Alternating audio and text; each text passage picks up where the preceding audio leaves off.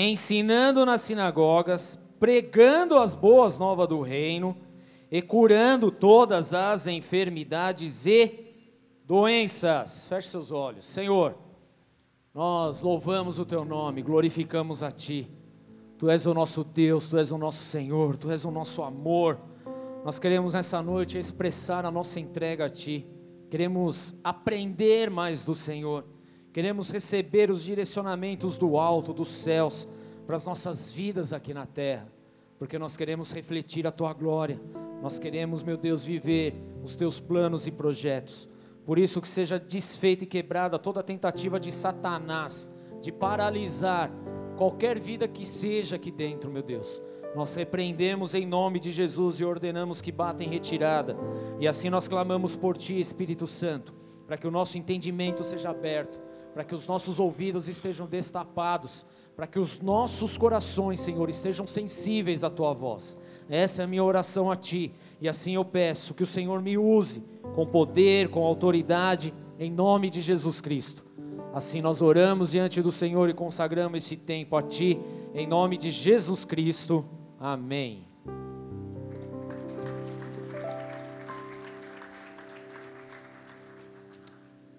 Afinal de contas, doces ou travessuras? Hoje é o dia do Halloween, né? Pelo menos tem a criançada lá no prédio fazendo bagunça. Hã? E aí, como é que fica? Pastor, você vai pregar sobre o Halloween hoje? Vira pro teu irmão aí para ele não dormir. Fala, claro que não, né? Até porque eu já preguei uns anos atrás sobre o Halloween, que aliás tem disponível no YouTube. Eu vou deixar o cardzinho aqui em cima, depois você clica e já vai direto para lá, tá bom? Fica mais fácil, né? Mas não vou falar sobre isso. Vale ressaltar que hoje, na verdade, é um grande dia para nós. Amém? Por quê? Dia da reforma protestante, 502 anos. Amém? E se não fosse essa reforma, nós não estaríamos aqui hoje anunciando um evangelho de salvação para nós. Amém? Também não estou falando isso, eu não vou pregar sobre isso, é só título de conhecimento. Mas o que vale dizer é que se nós estamos aqui hoje recebendo a palavra de Jesus, tendo acesso às sagradas escrituras, à palavra do Senhor, é por conta justamente dessa reforma que aconteceu, que quebrou muitas coisas que estavam obscuras, escondidas, aonde o povo estava às cegas, e hoje nós estamos aqui podendo ouvir uma palavra que realmente vai consolar os nossos corações, mas que vai trazer também confronto em nossos corações. Amém? Porque a palavra de Deus, ela é isso. A palavra de Deus ela precisa estremecer as nossas vidas. A palavra de Jesus ela precisa impactar as nossas vidas. Infelizmente, nós vivemos numa sociedade que a gente acha que palavra de Deus é só aquela palavra que vai trazer a bênção, que vai falar sobre conquistas, que vai falar sobre dinheiro, que vai falar sobre avanços e tal. Querido, isso faz parte da palavra? Lógico que faz parte. Nós vamos falar, ensinar e ministrar isso? Obviamente que sim. Agora, isso não é a totalidade da palavra. A palavra ela também vem confrontar. A palavra ela vem corrigir, ela vem exortar, ela vem consolar. Ela trabalha em todos os aspectos de nossa vida. Amém? Então entenda isso, para você até não se sentir muito, ah, eu só quero a bênção de hoje. Não, querido. Nós queremos não só a bênção, mas eu quero também a correção. Eu quero também a disciplina. Porque se eu não for disciplinado e corrigido, amanhã eu vou perder a bênção que o Senhor está derramando hoje sobre a minha vida. Infelizmente é isso que acontece, nós não podemos permitir isso, amém? amém. Tudo bem, igreja? Amém. Em nome de Jesus. Mas não estou falando isso para te assustar, na verdade eu estou falando isso para aguçar o teu coração, para que você se abra para aquilo que verdadeiramente o Senhor deseja trabalhar em nossas vidas. Eu li um único versículo aqui que diz que Jesus ele ia passando por todas as cidades e povoados. E à medida que ele passava por essas cidades e povoados, ele ensinava, ele pregava e ele curava. O que nós vemos aqui é que Jesus ele era uma pessoa muito ativa a favor do reino. Fala uma pessoa, uma pessoa ativa a favor do reino. Amém? Ele era ativo. E por que, que ele era ativo? Por um simples motivo muito básico, querido, que era por conta da salvação dos perdidos. Então Jesus ele era uma pessoa muito ativa, ele trabalhava muito, ele exercia muito, ele fazia muito, ele era virado no giraia com as coisas do céu. Por quê? Porque ele tinha um propósito, era levar a salvação àqueles que estavam perdidos. E aqui nós incluímos as nossas vidas, amém? Então nós vemos justamente o Senhor sempre muito ativo em tudo aquilo que ele ia fazer, a favor daquele que era necessitado daquele que tinha uma necessidade, daquele que precisava de algo, amém? Então você vê Jesus, ele trabalhando incansavelmente para poder cumprir a vontade do Pai. Agora perceba, querido, que nesse pequeno texto que nós lemos, nós vemos Jesus trabalhando ativamente em três frentes. Fala três frentes. Três frentes. Quais seriam essas? Muito simples à frente de ensinar, pregar e curar. Amém?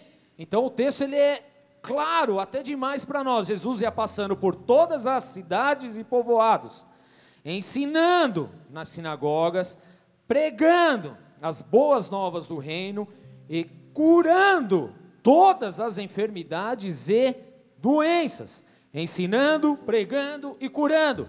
Essas são as três frentes que Jesus trabalhava todos os dias. Não era uma frente, não era outra, ele exercia essas três frentes diariamente, durante todo o seu chamado, durante todo o seu ministério, até o dia que ele se foi. Ele trabalhou incansavelmente em favor disso. E vale uma reflexão bem rápida do que significa essas frentes para nós, amém? O que, que seria ensinando? Ensinando nada mais é do que aquele momento, um momento onde Jesus ele era um verdadeiro professor, era aquele que ensinava, onde ele colocava as bases, as doutrinas, os fundamentos. Esse é o papel daquele que ensina, é o papel do mestre, por exemplo, de trazer os fundamentos, os ensinamentos, aquilo que realmente é o correto e não aquilo que o homem acha. Tudo bem? Porque até então o povo eles tinham uma mentalidade a respeito da Torá, da palavra, mas voltada e alisada conforme as vontades dele, a vontade do homem. Então eles manipularam muitas coisas. Então Jesus ele vem para quebrar isso e ensinar da forma certa o que cada coisa realmente estava dizendo, qual era o significado real de cada um deles. Pregando, por quê? Porque pregando é um momento onde se fala para muitas pessoas sobre o reino dos céus. Então, por exemplo, quando Jesus está lá no Sermão do Monte, ele está ensinando uma multidão de galera, não só ensinando ali os seus discípulos mais próximos, mas ele estava pregando para uma galera que ele sequer conhecia, uma galera que ele jamais tinha visto, uma galera que ouviu falar dele e foi ver o que estava acontecendo. Então ele pregava a respeito do reino dos céus, das verdades espirituais, das coisas, da salvação, da transformação, do Pai, do Espírito Santo, do Salvador, do Messias. Ele pregava a respeito dos céus, amém? Quando nós falamos a respeito de pregação, nós estamos falando a respeito disso. E agora ele também andava curando. E curando nada mais é do que o impacto particular que cada pessoa tem. É um impacto com a presença de Deus, com a presença do próprio Senhor Jesus Cristo sobre a vida da pessoa, trazendo o que? Cura, libertação, trazendo ali um renovo sobre a vida delas, e vale dizer que aqui ele fala, curando todo tipo de enfermidade e doenças. Por que, que ele cita enfermidades e doenças? No nosso português, a gente entende como se fosse uma única coisa. A pessoa está enferma, não, ela está doente. Mas, querido, na, na tradução original existem diferenças. A enfermidade se diz respeito a doenças espirituais e emocionais. Já a doença em si diz respeito a, a doença física. Então são coisas distintas. Então você vê que ele curava tanto o corpo quanto a alma e libertava o espírito. Então você vê que realmente Jesus ele era um cara muito atuante naquilo que ele fazia. Agora preste muita atenção, querido, porque nesse pequeno texto, a conjugação do verbo, eu não sou professor de português, tá? Só para deixar isso bem claro, vocês já repararam isso. Mas a conjugação do verbo em si, ela quer dizer muito a respeito do que estava acontecendo. Então aqui, Tá na terminação ando, que significa o gerúndio. Todo mundo sabe que é isso, tá? Fazendo, andando, correndo, comendo, isso é o gerúndio, tá bom? Não vou explicar, depois a nossa professora aí vem aí, sobe e explica tudo, tá bom? Mas esse verbo, na verdade, ele vem da onde? Do modo infinitivo. Por que, que eu quero trazer isso? E é isso que me chamou muito a atenção.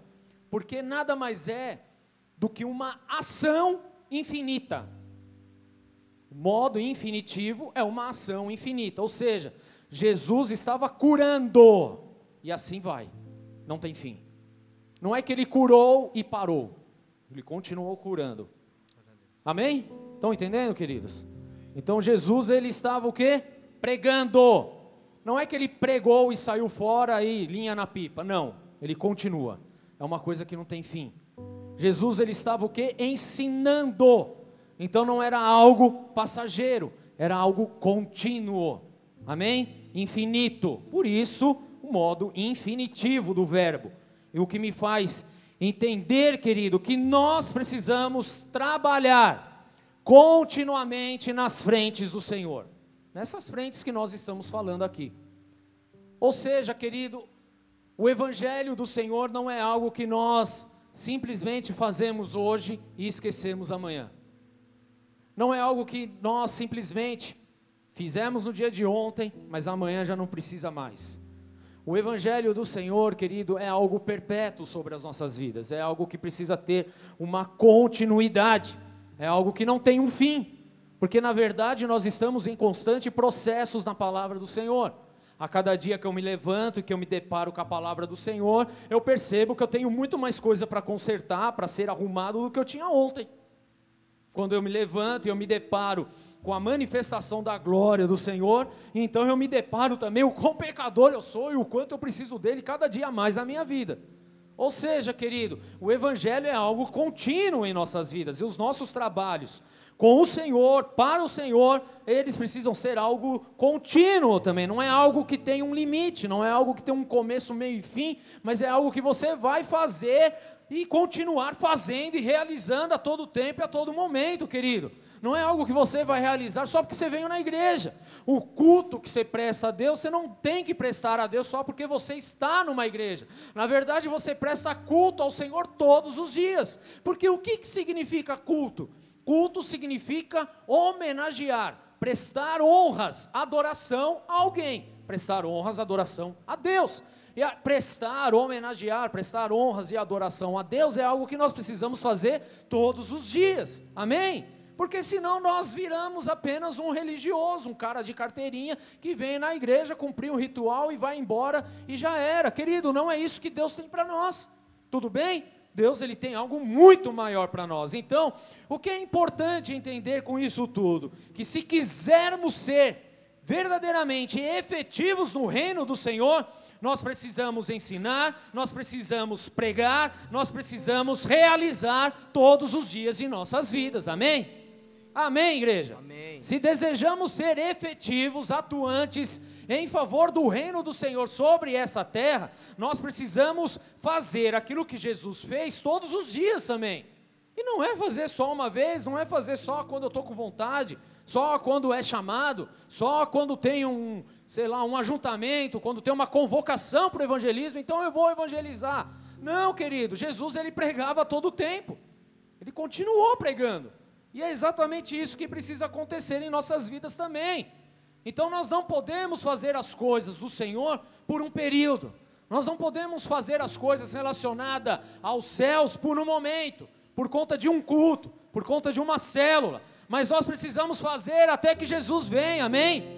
Até que ele retorne, até que ele arrebata a igreja dele, é algo que nós precisamos fazer todos os dias. Nós precisamos continuar ensinando, pregando e curando. Isso cabe a mim e cabe a você. isso acontece comigo e precisa acontecer com você. Porque o Senhor, Ele deixou isso delegado para nós. Então, enquanto houver fôlego, igreja, ensine. Enquanto houver vida, pregue. Enquanto houver o dia amanhecendo, cure as pessoas. Era isso que o Senhor ele estava dizendo para nós, amém?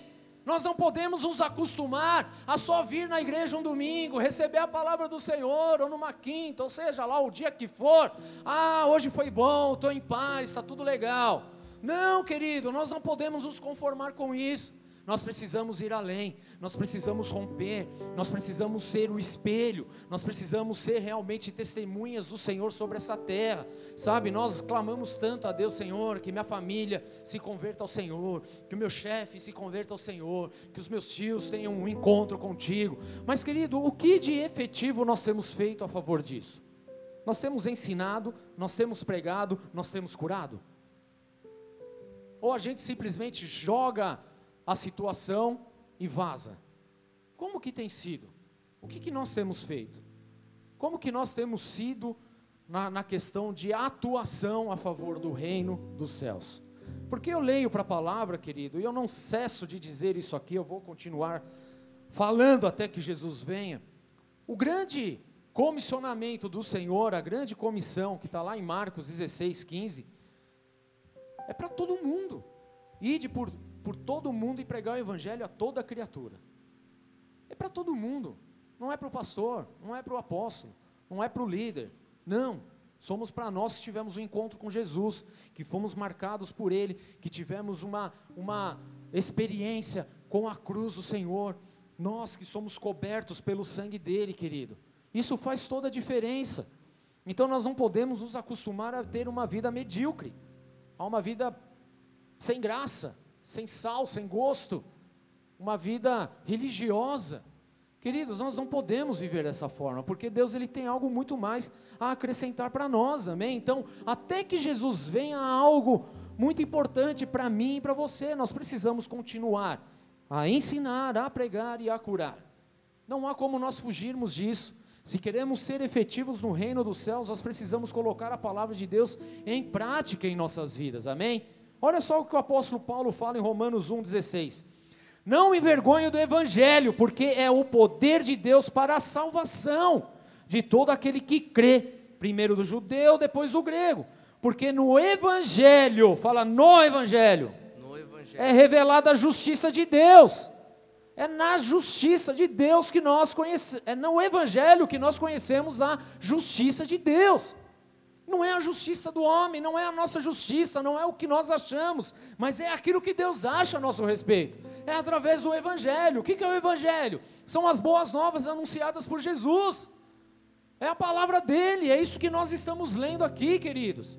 Então é através do Evangelho que é revelada a justiça de Deus, uma justiça que do princípio ao fim é pela fé, ou ainda de fé para fé, como está escrito o justo viverá pela fé. Querido, é por fé. Então, para termos fé, nós precisamos ser atuantes. Para ver a fé em movimento, nós precisamos agir. Para que as coisas aconteçam, nós temos que nos locomover.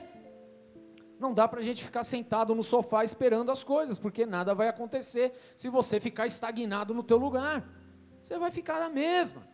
1 Coríntios 2,4 ainda fala assim: Minha mensagem, minha pregação não consistiram em palavras persuasivas de sabedoria humana, mas em demonstração do poder do Espírito, para que a fé que vocês têm não se baseasse na sabedoria humana, mas no poder de Deus. Então, sempre que a pregação acontece, querido, tem que estremecer o nosso coração, tem que chacoalhar as nossas vidas, tem que arrepiar a nossa alma, tem que fazer coisas, querido, que realmente vai nos impulsionar a viver o sobrenatural, amém? Amém, queridos? Amém. Porque é através da fé, através da palavra de Deus, que a fé aumenta em nossas vidas. Todos nós temos uma pequena porção de fé, todos nós temos um pequeno punhadinho de fé, mas a nossa fé ela vai aumentar e se multiplicar através da pregação, através da palavra, através de ouvir a voz de Deus. Estão comigo, igreja? Amém. Então vamos lá, como é que eu posso me mover em fé se eu não falo a respeito dela? Então eu escuto e eu replico. Eu escutei de Jesus que precisa ensinar, pregar e curar. Então eu replico isso. À medida que eu vou replicando isso que ele acabou de me dizer, a minha fé ela vai aumentando. Por quê? Porque eu vou ver pessoas sendo transformadas, curadas, vou ver pessoas sendo restituídas, eu vou ver pessoas abandonando as práticas mundanas por conta da minha palavra, não, porque não é através de palavras, de sabedoria humana, de persuasão humana, mas é pela demonstração do poder do Espírito Santo. Amém? E isso é através de fé. Então, querido, talvez hoje você entrou nessa casa e você esteja com aquele punhadinho de fé, apenas crendo que Jesus existe. Mas você vai sair daqui, queridos, não só crendo que Jesus existe, mas que Ele caminha contigo, que Ele habita em você e que por onde você passar, coisas sobrenaturais vão acontecer. Que a partir do momento que você começa a anunciar a palavra do Senhor, sinais, prodígios e maravilhas vão começar a acontecer. Amém? Isso muda, amém? Você sobe o nível, você sai do, comodi, do comodismo, você sai da situação natural e começa a viver de uma forma sobrenatural. Então o que, que nós precisamos fazer? Precisamos agir como Jesus. Amém? Parece ser meio óbvio isso. Mas nós agimos como Jesus? Será que nos nossos dias, diante das dificuldades, das situações, das coisas que acontecem, nós tomamos a mesma atitude que Jesus tomaria? Será que isso acontece? Eu tenho lá minhas dúvidas, hein? Então nós precisamos agir como Jesus. Nós precisamos agir como os discípulos de Jesus agiram, porque os discípulos de Jesus replicaram o que Jesus fez. Olha só que coisa louca. Jesus ensinou, pregou e curou. Os discípulos o que eles fizeram? Ensinaram, pregaram e curaram. O que, que nós temos feito mesmo?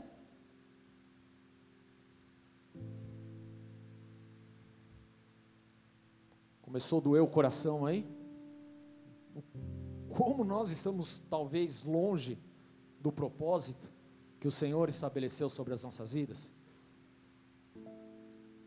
Isso é algo muito sério.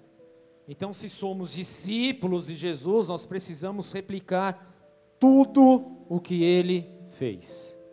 Você consegue repetir isso? Se somos, somos discípulos, discípulos, de Jesus, Jesus. Precisamos, precisamos, replicar, replicar tudo, tudo que Jesus fez ensinar, pregar e curar. Temos ensinado? Temos pregado? Temos curado? É a pergunta que eu lanço para você. Não estou aqui para te julgar. Eu estou aqui para incendiar o teu coração. Para ativar a tua vida a romper o estado que você tem vivido. Não só você, mas inclusive eu. Temos ensinado? E ensinar não é conceito humano. Tudo bem? Não é doutrina humana, é a palavra de Deus. Palavra. É o que Jesus realmente disse. Pregar, anunciar o reino. Temos anunciado o reino, a salvação através de Jesus? Será que as pessoas que se apresentam na nossa frente que estão doentes, enfermas, nós temos orado para que elas sejam curadas em nome de Jesus? Como que tem acontecido? Temos feito isso, queridos? Será que nós temos feito mesmo? Ou seja, há muito ainda para que eu e você melhore, amém? E nós estamos aqui para isso, graças a Deus, amém? Então, querido, o que nós precisamos hoje é ensinar, pregar e curar. Fala ensinar, ensinar pregar, pregar curar. curar. Você vai dormir hoje falando isso, você vai acordar falando isso. Você vai se deparar com pessoas na rua e você vai entender que precisa ser feito alguma coisa. Eu não estou falando para você agir de uma forma louca, amém? Eu estou falando para você agir debaixo da vontade de Deus, de acordo com a vontade do Senhor, amém? E a palavra de Deus, querido, é ela, e somente ela, que vai ter a resposta que o mundo está procurando aí fora e que não encontra. É em Deus, é em Jesus. As pessoas estão sofrendo, morrendo atrás de alguma coisa que elas nem sabem o que, e as respostas estão com a gente aqui, está comigo, está com você, que teve acesso a Jesus Cristo, que conheceu o amor infinito dele, que foi transformado pela glória dele, mas nós não estamos replicando isso. Entenda, querido, que há algo muito poderoso colocado sobre a minha vida e sobre a sua vida, mas que nós não estamos dando devido valor. Nós estamos parados, nós estamos estagnados, nós estamos acomodados em nossas cobertas, em nossas casas, em nossos Netflix, em, em, nos nossos celulares em casa. Mas nós não temos feito absolutamente nada em favor do reino. Então entenda, o mundo precisa de resposta e essa resposta está comigo e com você que conhece Jesus Cristo. Amém? Amém? Amém? Amém? A resposta está contigo, querido. A resposta está comigo. Nós é que precisamos ensinar, pregar e curar. O povo lá fora não sabe o que é isso, não conhece. Male male sabe o que é Deus. Eles conhecem o Deus que apresentaram para eles quando eles eram pequenininhos lá, numa cruz, com a cabeça tombada. Esse não é o Deus verdadeiro, querido. O nosso Deus, ele é vivo, ele é ressurreto, ele caminha conosco, ele está aqui, amém? Ele habita no nosso, na nossa vida através do Espírito Santo. Ele age, ele disse que através dele nós faríamos coisas ainda maiores do que ele fez, querido. Esse é o nosso Jesus. Mas as pessoas não têm conhecimento disso.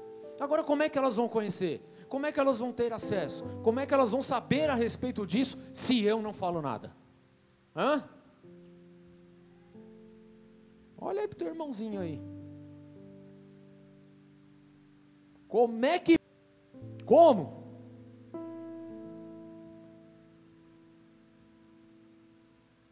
A gente abre a boca para um monte de coisa, mas para aquilo que é importante nós não abrimos. Fazemos 5 mil atividades, mas a atividade que é importante nós não fazemos. Precisamos entender isso. Somente em Jesus as pessoas terão acesso à verdade que liberta. Mas essas pessoas só terão acesso se alguém anunciar Jesus para elas. Amém? É apenas em Jesus que o nosso caráter e o caráter dessas pessoas que estão aí fora será moldado. É somente no nome de Jesus que essas pessoas e as nossas vidas seremos curadas, amém? É em Jesus Cristo, querido, não há nenhum outro lugar, não há nenhum outro nome, não há nenhum outro médico, não existe nada, só existe Jesus, querido. Sabe o que nós temos visto? Uma medicina extremamente avançada hoje, que consegue decifrar o código genético que consegue entender muitas coisas, mas em compensação, querido, apesar de toda essa tecnologia e essa medicina avançada, nós estamos hoje em meio a uma geração que mais morre, que mais se mata, que mais arranca a vida. Por quê? Porque falta o princípio da vida que é Jesus nesses corações. Então, se nós que somos detentores dessa verdade não anunciarmos, nós estamos dizimando essas vidas aí fora. Isso é seríssimo. Seríssimo. Agora olhe para a sua vida. Talvez você é apenas um visitante, chegou nem sabe de nada disso, querido. Mas eu preciso te falar, Jesus é o único que vai te libertar. Jesus é o único que vai te curar. Jesus é o único que vai trazer alegria plena, satisfação verdadeira sobre a sua vida, amém? Somente Jesus vai fazer isso. Então, independente da forma como você está hoje, da sua vida como ela está hoje, em Jesus, e somente em Jesus ela será restaurada, somente em Jesus ela será transformada, somente em Jesus ela será 100% curada. E eu quero declarar isso sobre a sua vida. Põe a mão no teu coração, querido. Eu quero declarar sobre você a vida que há no nome de Jesus Cristo. Amém? Porque talvez você entrou nessa casa hoje, você entrou desanimado, você entrou desiludido, você entrou com a pata virada, você entrou totalmente desesperado. Mas eu quero te falar e lançar sobre você Jesus, o Rei dos Reis, Senhor dos Senhores, Autor e Consumador de nossa fé, o Criador de todas as coisas. Ele está aqui, Ele está te tocando, Ele está aqui, Ele está te visitando, Ele está aqui, Ele está tocando no seu coração, Ele está arrancando o ranço, Ele está tirando toda a tristeza, Ele está tirando a dor, Ele está tirando aquilo que está desanimando a sua vida, porque Ele é Deus, Ele é Rei, Ele é Senhor, aquilo que tem roubado a tua alegria, Ele está tirando isso de você hoje em nome de Jesus. E se há alguma dor, se há alguma enfermidade, se há alguma doença, eu quero declarar sobre a sua vida agora: seja curado em nome de Jesus, seja restaurado, seja tocado para a glória do Senhor Jesus Cristo. Assim eu libero sobre a sua sua vida, porque da forma que você chegou aqui, você não vai sair hoje em nome de Jesus, mas você vai sair impactado, você vai sair transformado, você vai sair daqui hoje feliz, alegre, em nome do Senhor Jesus. Eu declaro a motivação dos céus no teu coração hoje, em nome do Senhor Jesus. E se você crê nisso, dê uma forte salva de palmas a Jesus porque é Ele que te toca, é Ele que te cura, é Ele que te liberta. Somente Ele, igreja.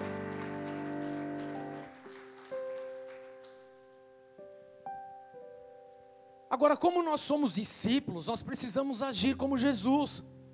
Nós precisamos replicar tudo aquilo que é de Jesus.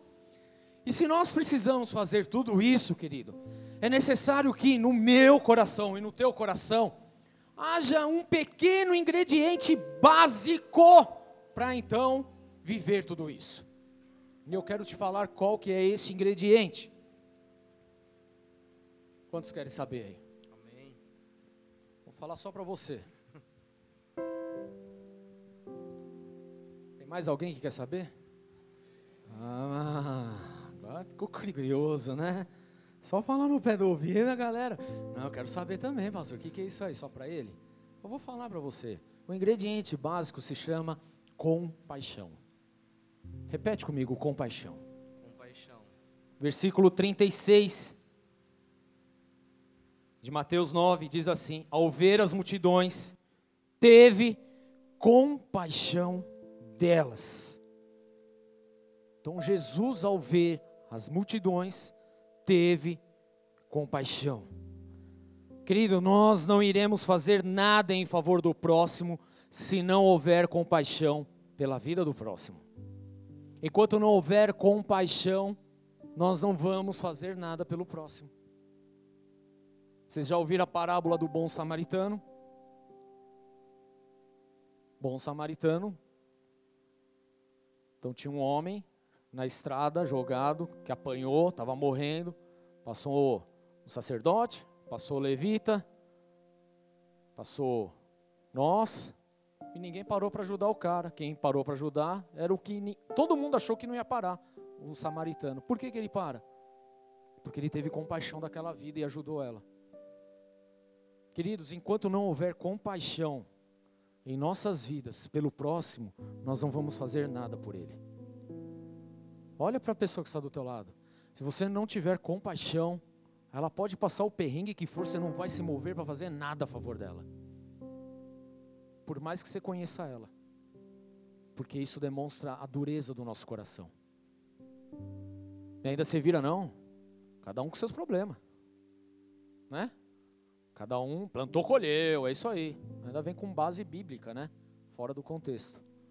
Mas na verdade isso demonstra a dureza do coração, a falta de compaixão pela vida do próximo. O que é compaixão, querido? Nada mais é do que um sentimento com a tragédia pessoal de alguém, com a dor de alguém, acompanhado de um grande desejo de levar melhoria para ela. Isso é compaixão. É participar de uma forma espiritual da infelicidade da própria pessoa. Trocando em miúdos é como uma empatia, você se coloca na pessoa, no lugar da pessoa. Compaixão é você se sensibilizar por aquilo que a pessoa está vivendo e você está disposto a fazer algo para melhorar a vida dessa pessoa. Então, quando Jesus ele olha para a multidão, ele olha com essa, com essa compaixão, vendo a necessidade, vendo a dor, vendo o sofrimento desse povo, e meu, precisa melhorar, isso não dá para ficar mais assim. Isso é compaixão. É mais ou menos, querido, quando você abre a tua conta bancária e ela está negativa, você tem compaixão dela, você quer que ela melhore, não quer? Essas horas a gente lembra da compaixão. É isso. Só que esquece a parte do dinheiro. Você tem que ter esse sentimento, na verdade, é pelo teu irmão. Nem irmão, próximo. E aí é qualquer pessoa que está do teu lado. Está entendendo como que é? O que, que Jesus deixa para nós aqui? É exatamente isso, é você agir com ternura a favor daquele que está sofrendo, e pouco importa quem é a pessoa. Viu como muitas coisas precisam mudar ainda em nosso coração? Nós falamos que somos de Jesus, que queremos seguir a Jesus, queremos viver os planos de Jesus. Primeiro ponto é ter compaixão do próximo.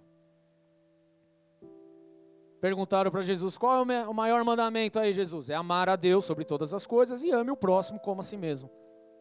Compaixão está nesse bolo aí de amar o próximo como a si mesmo, querido. Porque quem ama não vai desejar o mal, quem ama vai querer sarar a dor do outro. Basta você olhar para um filho teu que está passando mal, que está com febre, que está com dor, que está lá gemendo de dor à noite, e você, qual que é a tua primeira oração? Senhor, se possível, tira a dor dele e passa para mim. Não é assim que acontece? Pelo menos é o que acontece comigo. E quem é pai e mãe aqui deve ter esse mesmo. Só que nós só agimos assim com pessoas que nós gostamos. Mas a palavra de Deus está ensinando para nós termos compaixão do próximo. Quem é o teu próximo, querido? É quem está perto de você. Pode ser tua mãe, pode ser teu pai, pode ser teu marido, pode ser o teu filho, pode ser o teu chefe, pode ser o cara lá da esquina que você nunca viu, mas que você se deparou com uma situação deplorável dele. Não é porque você conhece, é aquele que está tem, a qual você está tendo acesso. Esse é o teu próximo. Então, enquanto olharmos para as pessoas e no nosso coração não se mover por elas, então nós não seremos movidos por Deus. Nós queremos viver as experiências do Espírito Santo, nós queremos ter o, mover celestial. Querido, Deus não vai se mover em sua vida enquanto você não se mover pelo próximo. Você não vai ver coisas sobrenaturais poderosas acontecendo sobre a sua vida enquanto você não se mover em favor do próximo. Se você quer movimentar o mundo espiritual na tua vida, então você precisa começar a se movimentar para o próximo. Por isso o nome da palavra, sirva para servir. E não é servir de você vir com um banquete, é, é você prestar para servir alguma coisa. Sirva para servir. Se você não se move com compaixão pelo próximo, como que Deus vai se mover na tua vida? Se o teu coração está duro, endurecido. Então, se você quer ver o movimento espiritual em sua vida, céus abertos, você precisa começar a se mover pela vida do próximo. Eu vou dar um exemplo muito básico, querido. Talvez você saia daqui hoje pegue teu carro bonitão, liga um ar condicionado, tal, bacana, ou você vai na tua moto tomando aquele ventão na cara, jogando o cabelo para trás e tal, é muito louco, né? Eu lembro do Tiagão quando ele tinha um cabelão, né? Bonito. Tinha moto também. Não é legal tomar um vento na cara? Só que o que, que acontece, querido? Nós não nos movemos em compaixão, porque quando a gente vê alguém pedindo alguma coisa, o nosso, a nossa autodefesa é: eu vou ser assaltado. Pã, fecha o vidro ou acelera a moto e vai embora. Eu sei que nós vivemos num mundo complicado, eu entendo isso, querido. Só que nós não conseguimos nem discernir as coisas mais. E o mundo está desesperado, querido. Desesperado. E nós que estamos aqui, nós não valorizamos os ensinos que Deus tem nos dado. Nós não colocamos em prática a pregação que tem sido anunciada. Cheguei em casa ontem à noite. Fui dar uma passada no meu Instagram. Tinha uma mensa aquelas mensagens que você não vê, tá lá em oculto, que você não é amigo da pessoa, cai lá. Por acaso eu vi, porque eu nunca consigo ver essas mensagens passa batido. Cliquei lá. Pastor. Falei, nossa, quem é esse cara? Pastor, eu preciso muito da sua ajuda. Eu ouvi o seu testemunho. E eu estou morrendo porque eu sou alcoólatra. Eu preciso de ajuda. Falei, meu filho, onde você está? Estou aqui no interior do Piauí. Olha, querido, dá vontade de chorar. Porque a gente que está aqui, a gente não consegue se mover. Eu falei, calma. Eu troquei uma ideia federal com o cara. Eu tenho certeza que ele já foi tocado e transformado. Porque é a compaixão, querido. Mas às vezes as coisas estão aqui do nosso lado e a gente não consegue. A gente não se move. A gente não serve para servir o que está aqui do nosso lado. Isso me causa uma certa indignação. Então nós precisamos desejar mudanças hoje, querido, em nossa vida. Nós precisamos.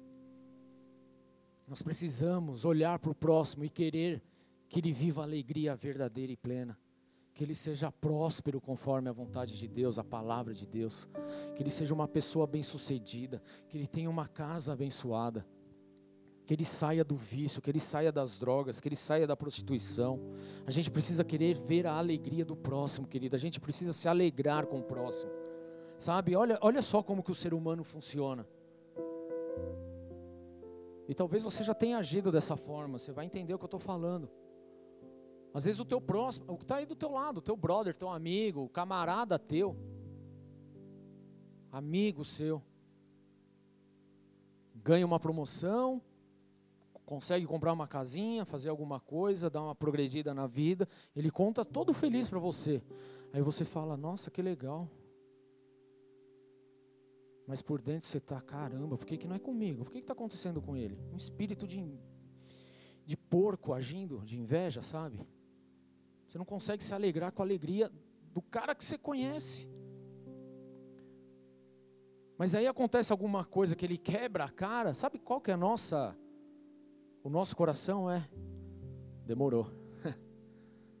Isso aí, agora ele aprende. Hã? Onde está a compaixão aí, querido? E estamos falando de conhecidos. Será que só aconteceu isso comigo? Só aconteceu na minha vida esse tipo de coisa? Acho que não. Então há muita coisa que precisa ser mudada. Nós precisamos desejar a mudança do nosso próximo. A gente não pode olhar para um necessitado e achar que é normal. É isso aí. É o que tem para ele, tá bom. Não, querido. A gente não pode olhar para um indigente e achar que está normal. A gente não pode olhar para esses hospitais entupidos de pessoas que estão sendo mal atendidas, tudo doentes, e achar, não, é normal, é a praga do século. Vai fazer o quê, né? Está no mundo, está sujeito ao mundo. Querido, nós não podemos mais nos sujeitar a esse tipo de coisa. Nós precisamos aprender a ser envolvido pela palavra de Deus e levar aquilo que Jesus levou. Amém? Porque todos que tiveram encontro com Jesus foram impactados, transformados, foram mudados, foram curados, ressuscitados. Ou seja, querido, o mesmo, a mesma unção, o mesmo poder que é o Espírito Santo que estava sobre Jesus, é o mesmo Espírito Santo, é o mesmo poder que está sobre as nossas vidas. Então por que, que as coisas não acontecem? Porque não há compaixão. O dia que nós olharmos com compaixão, as coisas vão mudar, querido. Porque Deus ele está olhando o coração, amém? Deus ele não está olhando a tua atividade. Deus ele não está olhando a tua aparência, Deus ele está olhando o que está aí dentro do teu coração. Então as coisas não estão se movendo porque o teu coração não se move em favor do próximo. E é isso que precisa mudar, essa chave que precisa virar em nossas vidas com urgência. E eu não estou falando isso para acusar, não é absolutamente nada disso, querido, mas é para trazer um confronto mesmo com a gente, comigo. Porque a palavra ela rasga primeiro aqui, querido. Não, não, não tenha dúvidas em relação a isso. Ela rasga para todos os lados, amém? Então nós precisamos ter esse olhar de compaixão.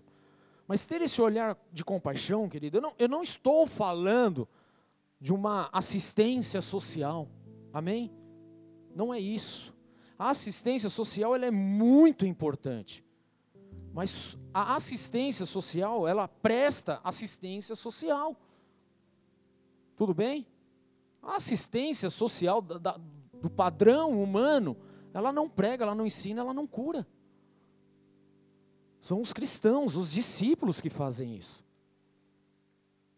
Nós precisamos compreender essas coisas. Nós vamos prestar assistencialismo, vamos, como nós fazemos, querido. Mas junto com o assistencialismo, nós precisamos promover o encontro com Jesus. E isso vai acontecer à medida que houver a pregação do evangelho, com demonstração do poder, que é o que nós lemos aqui. Por isso eu falo, não adianta só levar a cesta básica. Leve a cesta básica, mas leve oração, poder, unção, glória, manifestação, pregação. A cesta básica é importante, nós vamos fornecer o quanto for necessário, mas forneça junto o alimento espiritual. É isso que nós precisamos fazer, porque assistencialismo, querido, eu não estou falando da nossa assistência aqui, porque eu sei quem eles são, eu sei o que eles fazem. Estou falando de uma forma geral. O assistencialismo que o mundo faz, querido, é um assistencialismo de entrega aí, tchau, vaza, tchau, não quero mais saber de você. Isso não é cuidado, querido. Não é cuidado. Vai precisar de uma assistência lá no hospital. Vai atrás de um assistente social no hospital para você ver o que, que acontece. Como que você é tratado. De uma forma seca, dura, isso não é compaixão, nós precisamos ter compaixão. Então nós não, não podemos misturar as coisas, amém? Nós vamos prestar o assistencialismo, nós vamos entregar junto o alimento espiritual. Então Jesus ele dava pão para quem estava com fome, mas ele dava junto com pão propósito para essas vidas, amém? E é o que nós precisamos viver também. Então o que eu estou dizendo é que ele dava a chance para aquelas pessoas terem uma vida diferente daquelas que elas estavam vivendo. Jesus, ele trazia algo novo. Ele levava o pão, mas ele levava a unção junto. Ele levava o pão, mas ele levava a pregação junto. Ele levava o pão, mas ele levava a cura junto. Ele levava pão, mas ele levava salvação para essas vidas. Amém? É isso que nós precisamos fazer também. Então, compaixão é você se mover em ajudar o próximo, não é você se comover com o próximo. Você se mover é diferente de comover. Comover é algo passageiro, é a tua emoção. Você se comove assistindo um filme. Você chora. Dá um nó na garganta. Você fica comovido com o filme, mas passa. Mas se mover, querido, é você ir em direção ao necessitado. Isso é muito diferente. Porque você pode até passar no farol, ver aquele bando de pessoas jogado na rua, vivendo como uns bichos debaixo das, da ponte, e você até se comove com a situação. Mas você não se move em favor deles.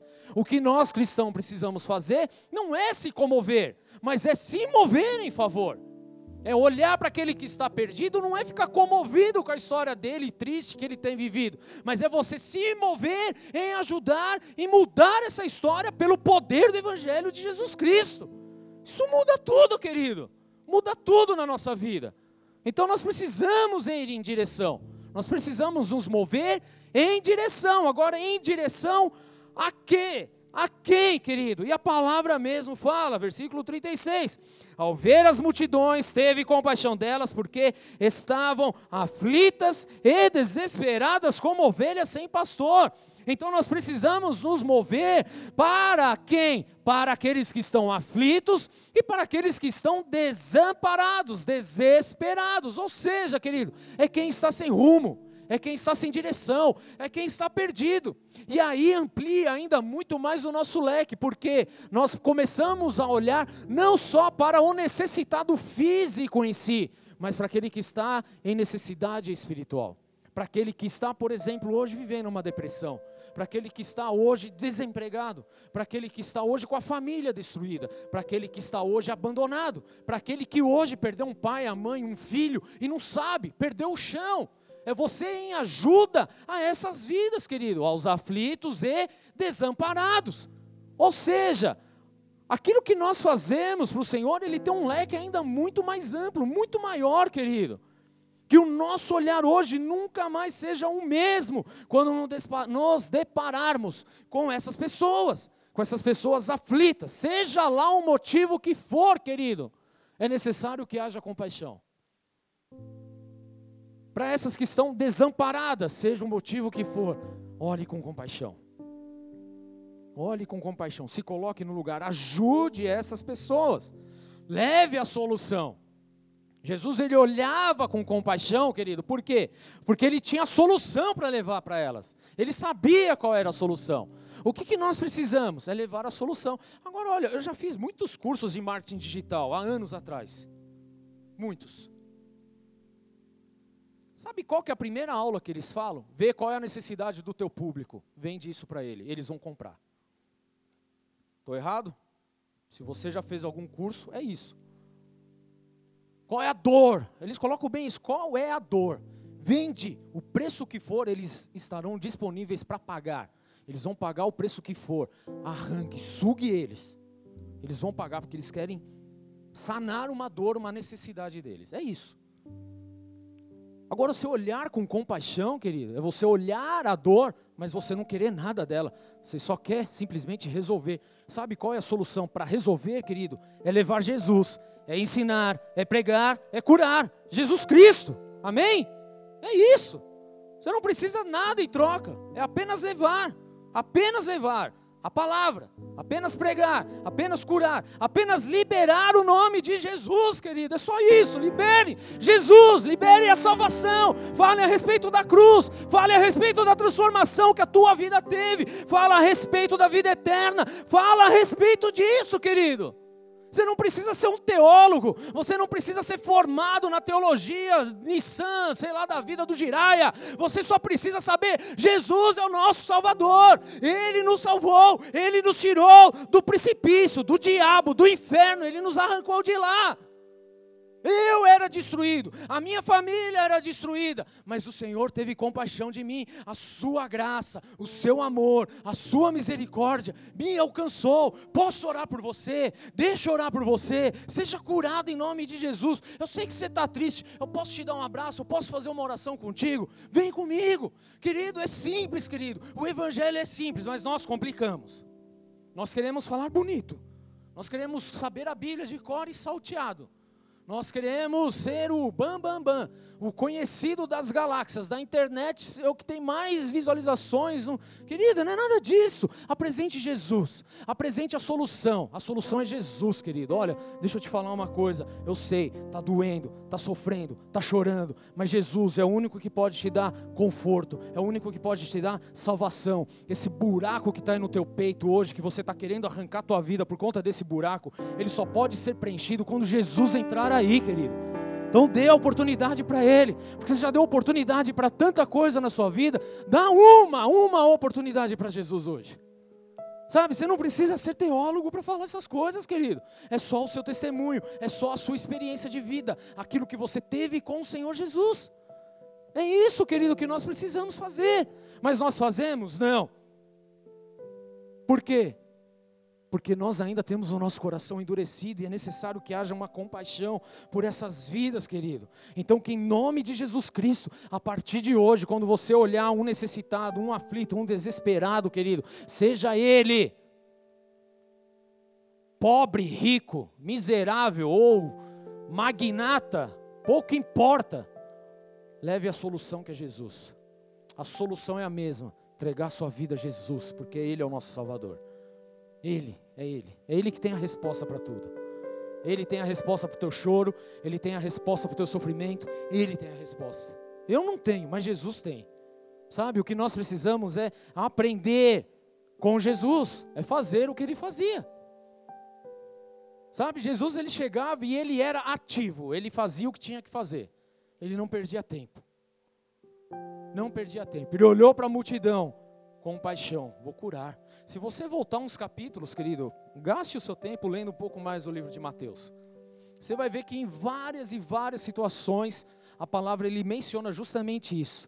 E Jesus, movido de profunda, de íntima compaixão, foi e curou a todos. Ele repete isso por várias, por diversas vezes. Sabe? Nós precisamos nos mover como Jesus se movia. Nós precisamos estar exatamente fazendo aquilo que é a vontade do Senhor. Mas enquanto nós estivermos olhando para a palavra de Deus apenas para tentar sugar algo para o nosso bel prazer, para nossa satisfação, querido, eu posso falar, nós somos os mais infelizes de todos os homens. Porque o Evangelho, ele é tudo mas ele não é egoísta. Enquanto nós formos egoístas com o Evangelho, nós não vamos ver mover nenhum sobre a nossa vida. Vamos ver religiosidade, sim, mas mover nós não vamos ver. Nós precisamos romper com algumas barreiras aí que está colocada em nosso coração.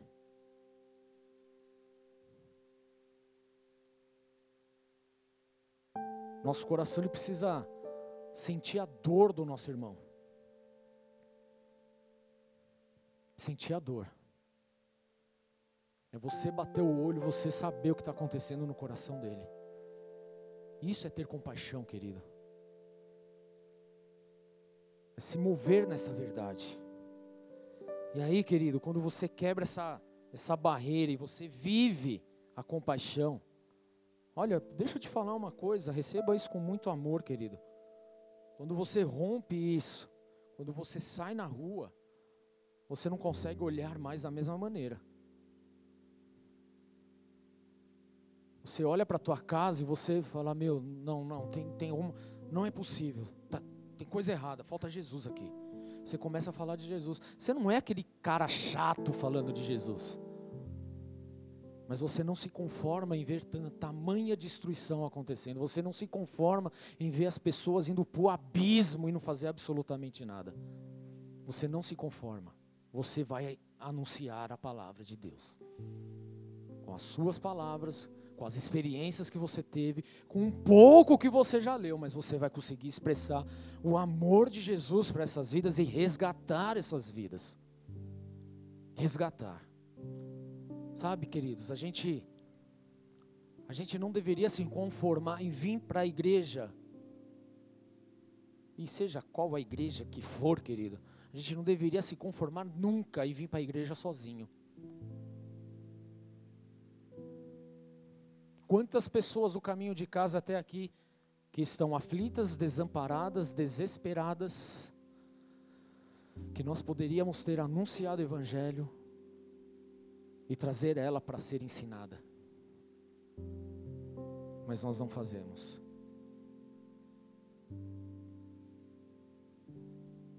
Sabe por quê? Falta compaixão. Só que se a, a conta bater lá hoje, o que, que vai acontecer? Como nós somos egoístas. Como nós somos egoístas. Estamos vindo atrás da bênção, mas nós estamos esquecendo da essência do Evangelho. Nos esquecemos da realidade do Evangelho, que é salvação. Salvação, transformação, cura, libertação. Isso é o Evangelho. Mas enquanto nós estivermos olhando aqui para o nosso umbiguinho, o umbigão, as coisas não vão acontecer. O mover não vai vir, a glória não vai vir, o poder não vai vir. Mas quando nós começarmos a olhar para o próximo e ter compaixão por ele, querido, as coisas vão vai causar um reboliço. Só que aí a gente vai se deparar com outro problema. Qual o problema, pastor, que a gente vai se deparar? você vai ver que você é apenas um, um pequeno, uma pequena agulha num grande palheiro. Você vai ver que você não dá conta de suprir e de levar cura para aqueles que estão doentes.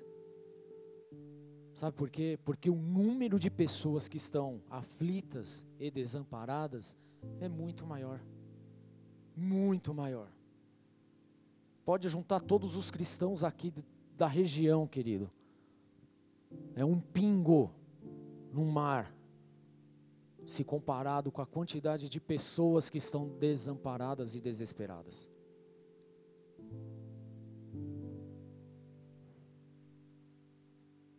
Versículo 37. Então Jesus disse aos seus discípulos: A colheita é grande mas os trabalhadores são poucos. Tem muita gente para ser resgatada, tem muita gente para ser curada, tem muita gente para ser salva, tem muita gente para ouvir a respeito de Jesus, mas os trabalhadores são poucos. Por que, que os trabalhadores são poucos, querido? Porque a maioria dos trabalhadores só querem viver das férias, não querem trabalhar. Só quer receber a bonificação, né? Só quer chegar no, no serviço e receber o salário e ir embora. Que é isso que nós fazemos. A gente vem, busca Deus, recebe alguma coisa e vazamos. Por isso que os trabalhadores são poucos. E falo trabalhadores, eu não estou falando nem de obreiros na casa do Senhor. Nós estamos falando de uma multidão que está o quê? Que está aflita e desamparada. Estou nem falando aqui de dentro. Porque os ministérios todos são defasados. Todos têm falta de gente. Todos. Agora, se aqui tem falta, imagine para aqueles que estão lá fora. É desesperador quando nós entendemos isso. Mais desesperador é quando nós não fazemos nada por isso. Então, que hoje nós nos movemos de uma forma diferente em nome de Jesus. Em nome de Jesus, querido. Eu oro para que isso mude. Eu oro para que essa igreja mude, para que a nossa visão mude, para que o nosso coração mude. Para que deixamos de ser egoístas, olhando só para as nossas necessidades e passamos a olhar com compaixão para aqueles que estão aflitos e desesperados. Não é nem que está faltando um pão, uma comida, eles estão aflitos e desesperados, como ovelhas que não têm pastor. Sabe o que é uma ovelha que não tem pastor? Se você pode depois procurar no Google aí, no YouTube, alguma coisa, ovelha sem pastor. A, a ovelha não sabe nem para onde vai. Uma vai para lá, outra para cá, outra empaca, outra sai correndo igual uma louca, porque não sabe o que fazer. Está desesperada. Não sabe como voltar, como retornar para casa, como ir para onde, da onde ela saiu, ela não sabe. Não sabe. E é essa a condição daqueles que estão aí fora.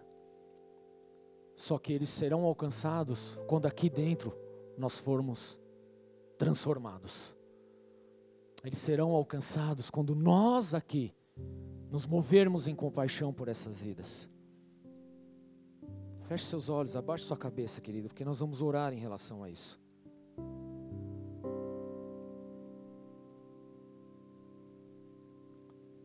Eu quero orar em relação a essas coisas.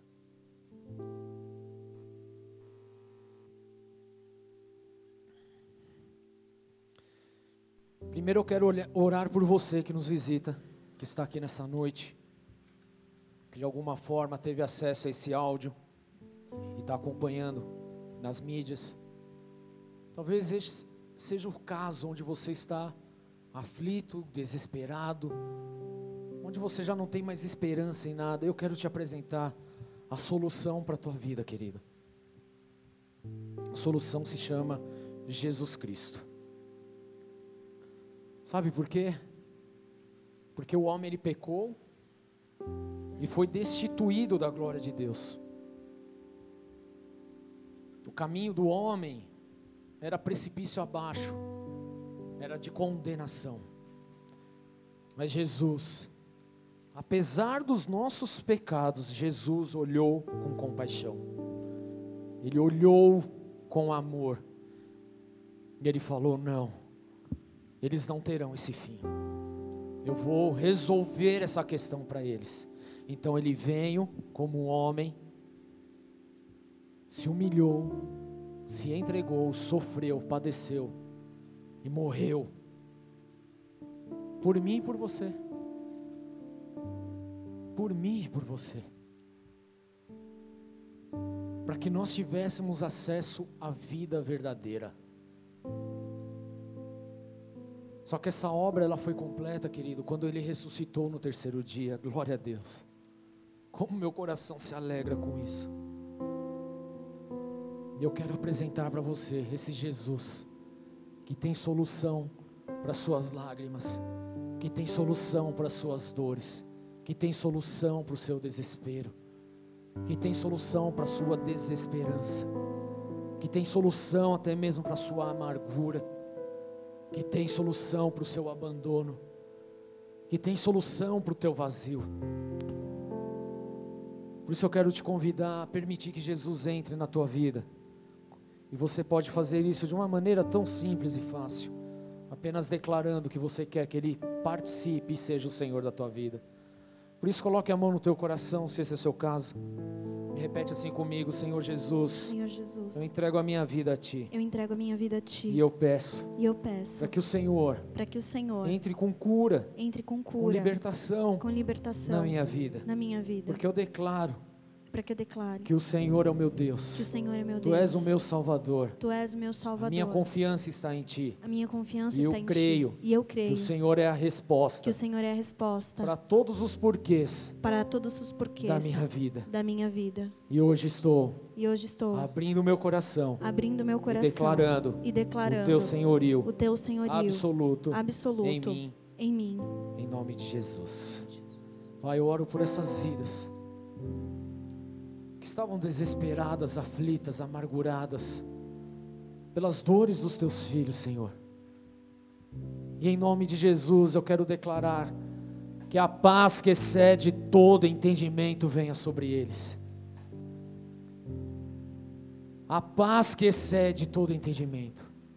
A paz que o mundo não conhece é a paz que o Senhor tem sobre eles. Eu quero declarar, meu Deus, a alegria do Senhor sendo estabelecida sobre esses corações. Que apesar de toda dor e sofrimento que eles tiverem em suas vidas, que a partir de hoje eles vivam a verdadeira alegria que há no nome de Jesus. Que todo desânimo que estava minando a vida deles seja arrancado agora e que eles sejam renovados pela força que vem no Senhor, pelo poder do Espírito Santo. Que toda enfermidade, que toda dor, toda doença, seja física, seja emocional ou espiritual, seja agora removida desses filhos e filhas, em nome de Jesus Cristo.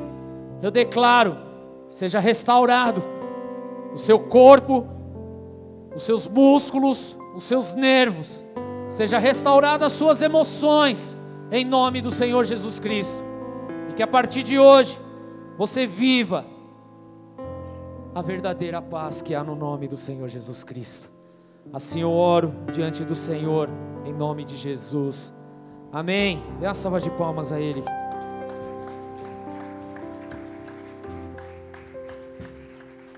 Você que fez essa oração, entregou sua vida a Jesus.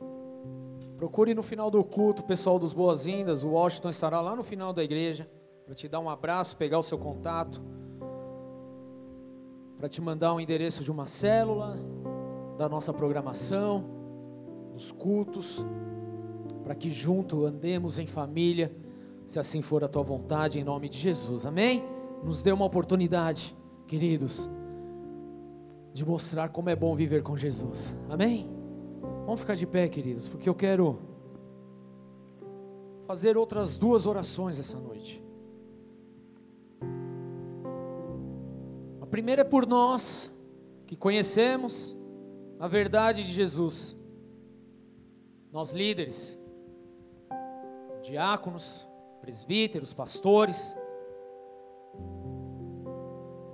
para que nunca per percamos, perdemos, sei lá qual é aí, para que a gente não perca de forma alguma a essência de ensinar, pregar e curar. Amém? Feche seus olhos, eu quero orar por você. Pai, em nome de Jesus, eu quero orar pelas nossas vidas em especial. Porque nós queremos replicar aquilo que o Senhor fez, nós queremos viver como Jesus viveu. Quantas vezes nós já oramos aqui mesmo dentro dessa igreja a respeito disso. Mas a verdade é que as nossas atitudes, nos nossos dias, estão tão fora disso, meu Deus. E nós estamos tão preocupados em apenas saciar a nossa vontade. Queremos pedir perdão a Ti por isso, em nome de Jesus. E eu quero pedir, meu Deus, que o Teu Espírito Santo venha hoje tocar em nossos corações. Ah, Senhor meu Deus, para que haja compaixão em nossas vidas pela vida do próximo. Que os nossos corações, Senhor, se enchem de compaixão, de amor. Ah, meu Deus, por aqueles que estão perdidos, Senhor. Por aqueles que estão aflitos, por aqueles que estão desamparados, Senhor. E que através de nossas vidas, da nossa da nossa humilde vida, Senhor meu Deus, possamos ensinar, pregar e curar no nome de Jesus Cristo. Que não haja mais receio, que não haja mais vergonha a respeito dessas coisas, meu Deus. Ah, meu Deus, nós temos tantas frescuras com, com, com as coisas, meu Pai. Nós colocamos tantos impedimentos para fluir de acordo com a Sua vontade. Mas quantas vidas estão morrendo por conta disso? Basta olharmos para a nossa volta, para o local onde moramos, aonde habitamos, aonde trabalhamos, meu Deus. Quantas pessoas perdidas e desesperadas ali, e nós não temos feito absolutamente nada, Jesus, porque nós estamos com os nossos corações endurecidos, nós estamos com os nossos corações, Senhor meu Deus, como pedras porque nós estamos olhando somente para nossa necessidade, meu Deus, como se a nossa necessidade fosse maior do que qualquer outra coisa nesse mundo. Eu quero pedir perdão a Ti, meu Deus, e eu oro, Espírito Santo, para que o Teu fogo nos queime nessa noite. O fogo, Senhor, meu Deus, que vem dos céus, o fogo, Senhor, meu Deus, que vem purificar as nossas vidas, meu Deus, para que haja uma compaixão verdadeira e genuína pela vida do nosso próximo para que de nossa boca, Senhor meu Deus, saia ensinamentos, pregações e curas em nome de Jesus Cristo. Assim eu oro, meu Pai, sobre essa igreja, eu oro sobre essa liderança, eu oro sobre as nossas vidas, eu intercedo por nós e clamo, Senhor, a começar de mim mesmo, meu Deus, em nome de Jesus Cristo, que haja compaixão, que haja amor, que haja ensino, que haja pregação, que haja cura Senhor, queremos replicar aquilo que o Senhor fez. Não queremos ser religiosos dessa geração. Não queremos ser mais um número de cristão. Não queremos fazer parte a uma estatística. Nós só queremos, Senhor meu Deus, mover o céu. Nós queremos mover o céu, porque antes o nosso coração se move pelo próximo e que assim seja todos os dias, que haja um despertar, Senhor, de nossos corações hoje, em nome do Senhor Jesus. Mas, meu Pai, eu quero orar também, meu Deus, pelos trabalhadores, grande, mas os trabalhadores são poucos. Peçam, pois, ao Senhor da colheita que envie trabalhadores para a sua colheita, Senhor. Essa colheita é tua, essa obra é tua, essas vidas são tuas, meu Deus. Nós somos tão poucos para fazer todas essas coisas. Por isso nós oramos hoje para que o Senhor envie mais trabalhadores a esta casa, mais pessoas comprometidas com o reino, mais pessoas que se movem de compaixão e se movem de forma espiritual para sarar essas vidas, meu Deus. Assim eu peço, meu Deus, em nome de Jesus Cristo, e eu oro, envie, Senhor, envie do norte, do sul, do leste, do oeste traz trabalhadores, Senhor meu Deus, para que seja feita essa colheita, para que seja feita essa colheita, para que saiamos, meu Deus, em busca dos aflitos e desesperados, dos aflitos, Senhor, e dos desamparados, daqueles que estão esquecidos, as traças, Senhor, meu Deus, da humanidade, Senhor, da sociedade. Senhor, nós queremos, nós oramos, Senhor, para buscar aqueles que estão largados e abandonados, os prostitutos, as prostitutas, os drogados, os noias, ah, Senhor meu Deus, ah, os pedófilos, Senhor, os homicidas, os assassinos, meu Deus, os homossexuais, ah, Senhor meu Deus, em nome de Jesus Cristo, nós oramos, meu Deus, por essas vidas, nós queremos ir ao encontro, nós queremos levar, Senhor, a solução que é Jesus Cristo a essas vidas, por isso traz trabalhadores comprometidos contigo, para que possamos saquear o inferno, meu Deus, e a habitar os céus, em nome de Jesus Cristo. Assim nós oramos diante de Ti nessa noite e clamamos a Jesus Cristo de Nazaré: envia, Senhor, envia mais trabalhadores, envia mais, envia mais, para que possamos saquear o inferno, para que possamos, Senhor, ir atrás daqueles que estão tirando as suas vidas, daqueles, Senhor, que estão se alcoolizando agora, daqueles, Senhor, que estão daqueles, Senhor meu Deus, que estão na farra, que estão adulterando, que estão mentindo. Ah, meu Deus, quantas e quantas pessoas, Senhor, estão, Senhor, longe de ti e que precisam, precisam de alguém que ensine, que pregue, que cure. Por isso eu coloco as nossas vidas diante do Senhor e eu peço por esses trabalhadores, em nome do Senhor Jesus Cristo, em nome de Jesus.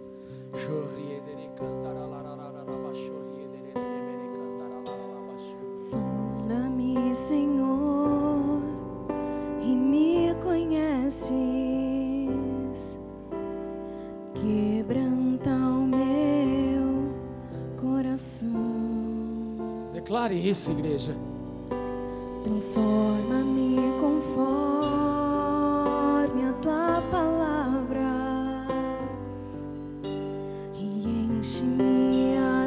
Que haja compaixão, que haja amor, que haja graça. Então,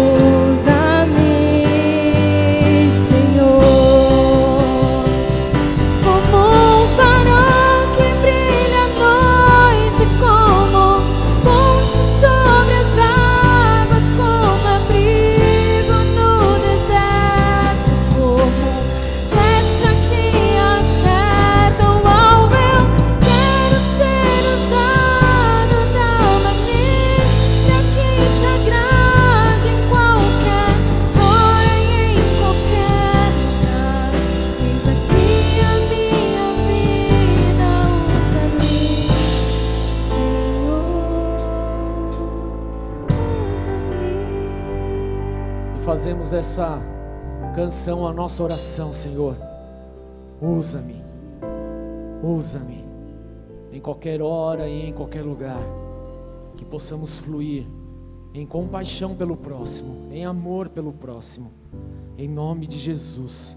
Que em nossos corações, a partir de hoje, haja uma indignação, meu Deus, em relação às coisas que estão à nossa volta, para que então possamos nos mover em compaixão e assim o céu se mova sobre as nossas vidas, com prodígios, sinais e maravilhas, em nome de Jesus. Né? A salva de palmas a Ele, igreja, em nome do Senhor, em nome de Jesus.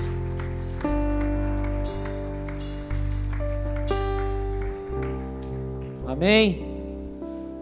Amém, igreja. Compaixão. Compaixão. Para de olhar um pouquinho para você. Você já é bonito demais. Olhe para o próximo. Você já está bem demais. Olhe para o próximo.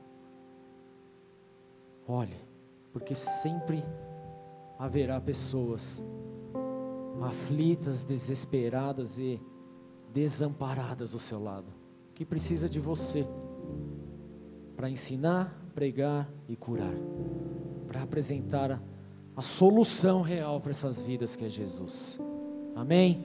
Coloque isso em prática a partir de hoje, em nome de Jesus, que essa palavra não seja apenas uma palavra ouvida, mas que ela seja uma palavra vivida, praticada em todos os dias, em nome de Jesus. Amém? Glória a Deus. Se Deus é por nós, quem será contra nós? O Senhor é o meu pastor, e nada me faltará. Oremos juntos. Pai nosso que estás nos céus, santificado seja o teu nome.